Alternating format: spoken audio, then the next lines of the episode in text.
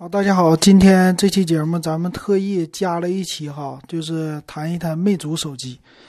那魅族呢，五月八号即将发布他们二零一二零年的旗舰手机魅族十七了。呃，其实怎么说呢，这个手机很多人比较期待吧，但是确实发布的太慢了。呃，我挺想说一下的，就是魅族最近这几年的发展到底是怎么回事儿，是吧？其实我也是一个老魅友，那今天呢，我还闲着没事浏览了一下魅族的网站，嗯，能看到他们家确实变化这几年还是挺大的吧。那有一个页面呢，我觉得挺有情怀的，就是，呃，它有一个小翻牌的一个活动，呃，这个活动叫“美好难忘，经典依旧，pick 你心中经典机型”，啊，这里边把他们家以前的魅八啊。就是梦想八开始啊，呃，魅八、魅九，然后梦想、梦想二、梦想三、梦想四都列出来了。其实呢，我看了这个，还是心中有一些小激动的。呃，当年呢，魅族的手机也可以说让很多人都觉得非常的值得期待的一款机型啊。当年小米啊出来的时候，我觉得小米跟魅族打还真打不过魅族。啊，为什么这么说呢？小米虽然有性价比，但是整个的 UI 做的呀，可以说跟魅族比起来还是没有魅族那么好的啊。很多人还是挺想、挺想念的吧，魅族的魅八、魅九哈。那我呢，其实作为一个魅友，我都是买不起的。当年啊，工资开的比较少，呃，买的手机呢，基本上安卓机我都用的千元机为主。没买过什么太贵的安卓机，两千多的很少买。那当年魅族出来就是一九九九，两千多这么一个售价。呃，那个魅八呢？魅八我记得刚开始出来的时候是电容屏吧，还是电阻屏啊？我有点忘了哈。那好像是，好像是电阻屏这类的吧。反正当时魅八确实那屏幕特别小，但让人很就觉得惊艳的地方是什么呢？它的 UI。呃，魅族家其实 UI 做的确实到现在我也觉得很好，可惜了了，嗯，可惜了这个公司的这些设计人员了哈。那当时的魅八这个系列呢，一出来以后啊，虽然屏小，但是大家一下子觉得魅族怎么能做手机呢？它明明是做一个 MP 三的嘛，后来有个小 MP 四，但是它做的确实就做工精良。当年除了苹果系列，还有爱立和系列。就是国产的魅族系列了，卖的价格呢，也让他自己赚了不少钱啊！就卖的这个价格很高。当年呢，那个魅族的它是梦想八，魅族的是呃叫 M 六吧，对吧？M 六那款超级经典的，当时国内的很多厂商都 copy 它，有假货。它那个呢是用了触控的按键，左边是屏幕。右边是按键，哎呀，到现在你要是谁手里还有一个就是 M 六啊，那就觉得哎呀，这真是的，真正的没有哈，保留那个。然后我手里后来买的呢是 M 三，啊，就是最简单的吧，是魅族的，叫 M 三还叫 E 三，我给忘了哈。嗯，那个是也算挺不错的一个 MP 三，纯的 MP 三，嗯。怎么说呢？其实当年喜欢就是觉得做的挺好看，嗯，然后这个买的便宜的便宜，那个是插电池的，那个 最便宜的工，但是就觉得它音质那是盖过索尼的那种感觉，不比索尼差。那这个 M 八呢，刚出来的时候，魅八，呃，它作为一个手机产品，刚出来的时候还是有一些问题的，小问题不断。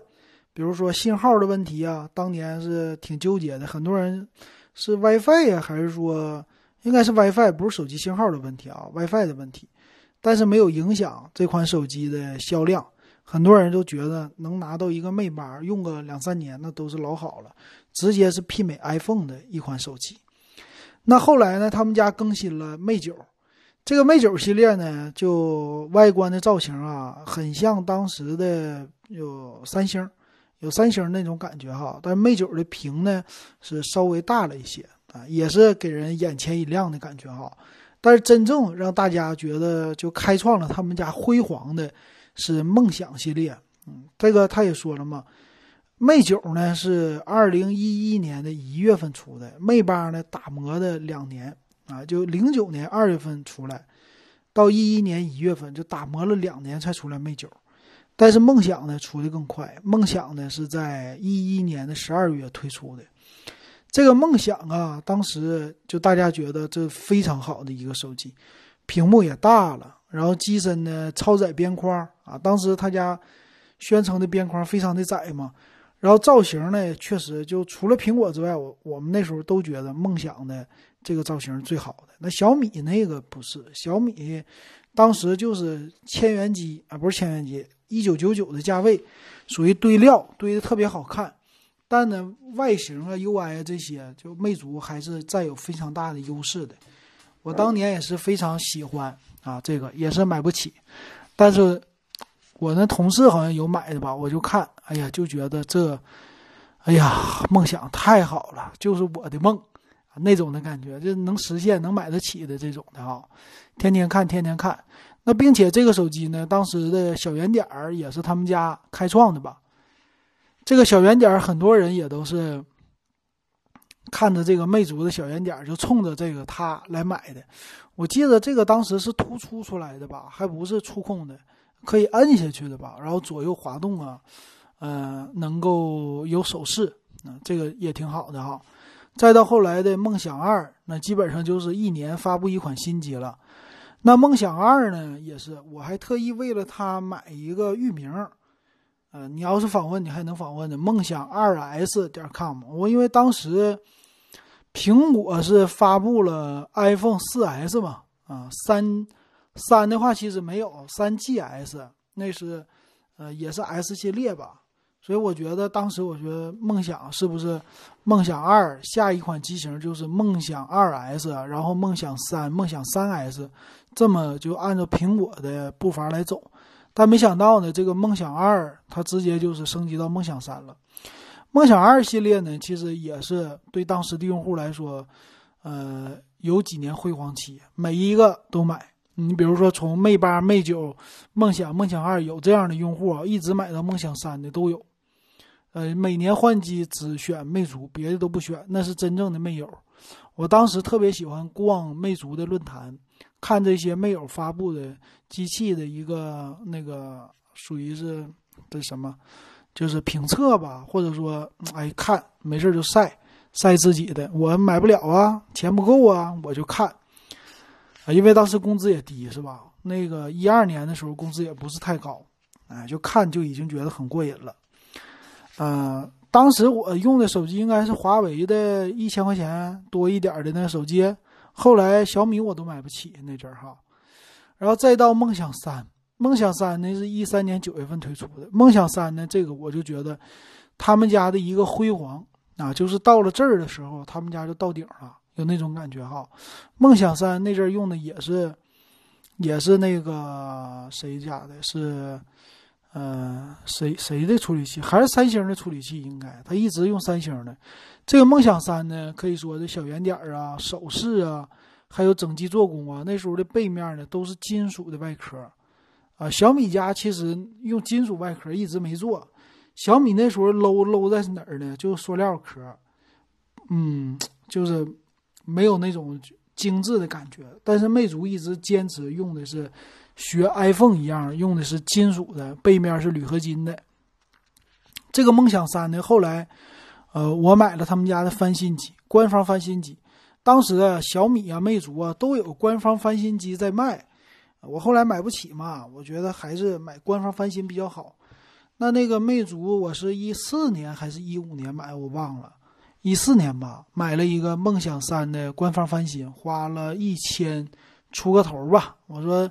哎呀，当年的梦想机我终于能买得起了，买了个梦想三啊，梦想三用起来非常的完美，我觉得，啊，这个手感造型又薄又轻，啊，然后速度也是挺快的了，算是挺快的了，很多东西都行。虽然说稍微还是有点小瑕疵，比如说 WiFi 信号，其实他们家一直有问题的就 WiFi 信号，但是不影响这个系统的使用，而且系统的，呃，外观的造型非常的好。呃，里边的系统的设计啊，当年也是一三年开始已经扁平化了，所以他们家做扁平化呀，整个的设计，其实有人甚至说领先于苹果，我觉得都毫不夸张啊。这个设计确实，魅族家的设计师啊，做 UI 方面还是挺好看的。那真正做有个转折点的呢，是梦想四系列哈。梦想四呢，我当时一出来我就完蛋了，我觉得这个魅族就开始就是不开始干好事儿了。什么意思呢？就他用了联发科的处理器。哎呀，当年是给我气坏了，就是梦想四出来，呃，外形呢，我说你就白有这么一个外形，大家都很期待梦想四，然后很期待你用骁龙的最新的处理器，那没想到你开始跟我忽悠啊，从这个时候开始就忽悠大家了，联联发科的处理器啊，用一个中端的处理器，然后冒充高端机型，这个梦想四呢，当时非常的失败，也是从梦想四开始吧。他们家就不是玩那种的单机战术了，开始玩机海了。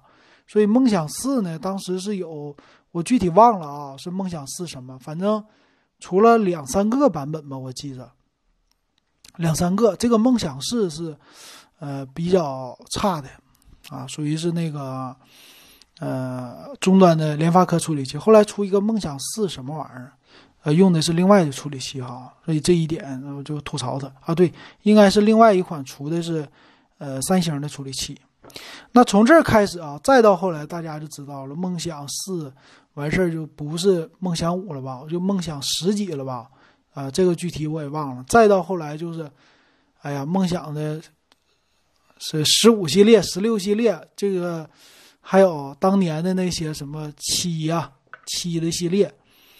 反正就是越来越不好啊，还有有了什么魅蓝的政策啊，这些政策慢慢推出，你就会发现，哎呀，机海的战术开始了，然后一直极致到了哪儿呢？就是魅族的十五、十六开始，尤其这十六哈，也是开创了他们家最变态的一次吧。从这个十六的，我现在都已经分都分不清了，我估计咱很多人也分不清，魅族十六。呃，十六 S、十六叉，呃，十六叉 S、十六 S Pro、十六 T，你说这字母都让它用光了，它就不会出十六 A 呀什么的这些了。然后机型的差别呢也非常的小，当然售价看起来还不错，但是呢，就造型什么的我就不敢太恭维了，就越来越看不懂了。那而且有意思的是呢，我当时预测的还真是说错了。魅族十六 T 它一直不降价，一直坚挺到一九九九，但到底有多少人买，我不敢苟同哈。所以就这么的一路下来，那到了现在的魅族十七了。但是呢，你会看到哈，魅族也是走了不少的元老吧，比如李楠，对吧？呃，走了不少人。然后现在呢，他家虽然还有很多的。啊，这些设备，但是都慢慢被大家遗忘了。你比如说，我现在的节目里，你要听我节目，我都不点评魅族了，很少很少。呃，基本上你都快想不起来它了。他们家出什么无线蓝牙耳机啊，出什么这耳机那耳机啊，数据线呢啥的，啊，价格多少钱我都不关心了。就是你看，魅族竟然都出电动牙刷了，也走的有点小米路线，但是我都已经毫不关心了。为什么呢？因为觉得没什么必要了，他们家就是看不看无所谓了，已经市场份额到这种程度了，可以被忽略不计的情况了。那当年可以说和小米一战高下的，竟现在竟然变成了无无足挂齿的，或者说毫不在乎的这种的手机啊，难得一提的。你想一想，他们家现在位置多么的尴尬。也有呢，呃，什么前两天新闻说，魅族的毕业生都被高薪挖走了。啊，说是魅族培养了一堆人才哈，啊，那这个就不说了吧。反正现在看呢，魅族十七呀，它还是改变了一些的，比如说用了屏下指纹解锁，用了打孔屏啊，终于在屏幕上下手了。但是呢，它还是坚持着对称的原则、圆润的这种原则，嗯，还有背面的摄像头，它虽然四个摄像头、五个摄像头吧，看起来，别管四个五个。这个造型还是有一点当年三星的样子，所以我感觉和别人家都不同的这种的样子，有一点还是没有太看懂吧。反正前置的，哎呀，这个样就觉得，你说它过时了吧？看起来稍微有一点那种感觉，就不是特别让你眼前一亮的感觉。你说它没过时吧，它还有创新的东西在这儿，也是个五 G 手机。但问题是，你看啊，现在基本上各大品牌、主流品牌都已经发布了一款、两款了，甚至哈，主流的骁龙八六五机型，魅族到五月份才开始要发布第一款，今年的第一款哈，整个的十七系列可能还会推出一大堆。哎呀，这个真是有一点替他揪心呐，就不知道会不会就是以后再也没有魅族了。有这，我有这种担心啊，因为他现在知名度连一加都不如，我就感觉一加你还好歹呢，就在国外热销，然后国内呢，大家还都觉得，哎呀，这个一加又推出新手机了，大幅报道。魅族呢，他还在玩那个立根楞啊，就是他们家的，呃，那算是什么？就是邀请函的这种东西吧。啊，以前经常玩邀请函，晒不一样的邀请函，甚至发手机的邀请函。然后还有呢，就是这个邀请函完事儿以后哈，总是给你预告，预告我们家即将发布发布会。这发布会有什么可预告？现在都没人这么玩了，都给你惊喜了。就我毫不预告，我都发产品了，像苹果。这魅族家呢，竟然四月末的时候又放大家鸽子啊，说有个惊喜。这个惊喜呢，又是。告诉你，我五月八号开发布会。我说你这个是惊喜吗？这个是，这个套路都已经是就老套的，大家都已经看腻了，就像那个狼来了一样，狼来了一次、两次、三次，你这个都已经多少次了？七次、八次都已经有了，甚至十次了，感觉这么多年就没有变化，还在玩这个事儿，就没意思了，太没意思了啊！所以看他家的机器，我现在连兴趣都提不起来。不知道咱们的听友啊，是不是像我这样哈？啊，你可以给我留言说一说。那你是不是期待那个魅族的十七呢？魅族十七发布以后，你会第一时间购买吗？有多少这样的呃魅友还在呢？可以给我留言哈。啊，今天的魅族，我希望它能够预测一下吧，是吧？魅族的手机十七系列能卖多少钱？呃，按照之前小米的这些吧，我觉得他们家二九九九起是应该差不离儿的了。